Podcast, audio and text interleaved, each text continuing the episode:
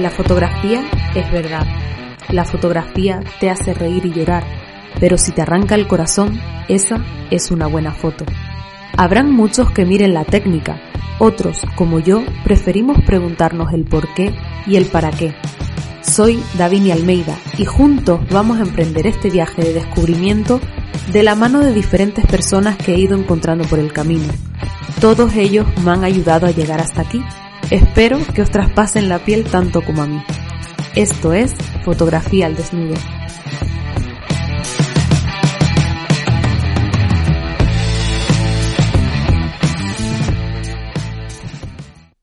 Muy buenas a todos y bienvenidos a este capítulo número 2 de Fotografía al Desnudo. He querido eh, hacer este capítulo especial, ¿vale? Esto va a ser como, como un mini podcast de una reflexión que he querido hacer antes de continuar con esta saga que tengo preparada de entrevistas, eh, porque me apetecía mucho hablar de algo eh, muy importante y a la vez que creo que, que necesario. Eh, sí que es verdad que no sabía muy bien cómo enfocar este tema para tratarlo con la delicadeza que se merece y al mismo tiempo que, se me entendiera bien lo, que quería decir. He decidido lanzarme porque también me gustaría conocer todas vuestras opiniones. Para mí es muy importante saber qué es lo que pensáis, sobre todo de, de un tema tan, tan delicado como, como el que os voy a hablar, ¿no? Eh, el tema del que quiero hablarles es de los complejos a la hora de fotografiarse. Un poco también tiene que ver con, los complejos en la vida, pero bueno, yo, mi ámbito es la, fotografía y, al final se puede llevar a cualquier terreno, como digo. Pero bueno, yo voy a hablar un poco de, mi experiencia y de, mi manera de ver las cosas eh, bajo el punto de, la fotografía, cuál ha sido mi, mi experiencia, ¿no? Eh, me refiero también a los cánones de belleza actualmente establecidos. Eh, nos exigimos cada vez más.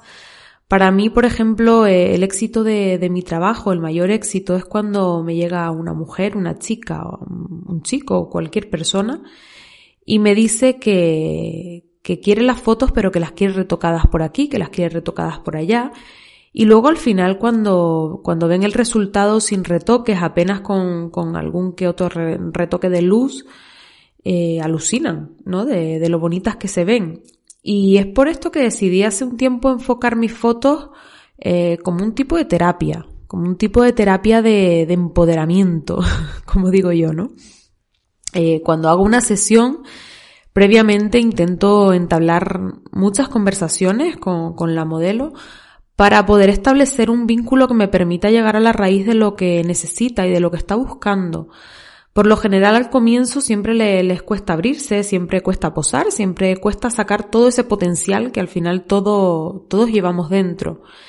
Poco a poco va encauzando y casi siempre, casi siempre, soy capaz de, de llegar. Y al final eso es lo que se ve en el resultado. Eh, joder, ¿quién ha dicho al final que fotografiar una estría no, es perfecto? Yo si veo una cadera con una estría, mm, un pecho caído o no lo sé, a mí por ejemplo me dice muchas cosas, ¿sabes? Un, cuerpo así. Eh, al final el cuerpo es como, como la escritura de tu vida, la escritura de la vida, ¿no? Y al final lo que siempre permanece absolutamente, absolutamente universal y perfecto siempre es una sonrisa, una mirada. Al final, en una mirada sale todo lo que eres sin complejos, sin dobleces. Y eso es lo que busco, eso es lo que yo busco en mis fotos. Y al final, todas las modelos que, buscan eh, luego mirarse y ver una fotografía estupenda de ellas mismas. Eh, sí que es verdad que cada vez son más las personas que salen a la palestra a mostrarse al mundo tal y como son. Sí que es verdad que cada vez son más. Que esto ya no es un tema tan, tan tabú, pero sí que sigue siendo tabú. Entonces sigue habiendo un gran camino que, que hay que recorrer. Yo, en mi propia experiencia, hace muchos años yo también posaba. Yo también posaba, me gustaba sacarme fotos, eh, me gustaba que me fotografiaran, y siempre he tenido un cuerpo, a ver, nunca he sido una persona gorda, Tampoco he sido una persona extremadamente delgada, eh, pero bajo los cánones, como decíamos, ¿no? Que, que siguen establecidos en la sociedad, no he tenido un cuerpo no aceptable socialmente, digamos. Pero aún así sí que es cierto que, que yo me veía en las fotos y esto lo, conté y, escribí un texto en un post en, mi Instagram personal. Eh, yo veía mis fotos y, no me gustaba nada. O sea, de hecho nunca fui capaz de publicar una foto mía hasta el día de hoy.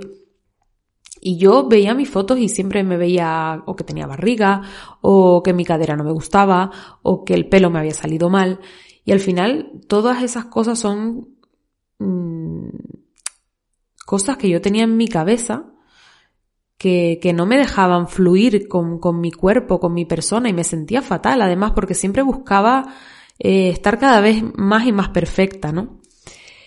Eh, y un poquito con, esto concluyo, con esta anécdota personal eh, que al final tienes que, que, hacer un gran recorrido de, de crecimiento para, para aceptarte y, y, no solamente corporalmente, sino mentalmente. O sea, al final todo es un conjunto y todo se complementa.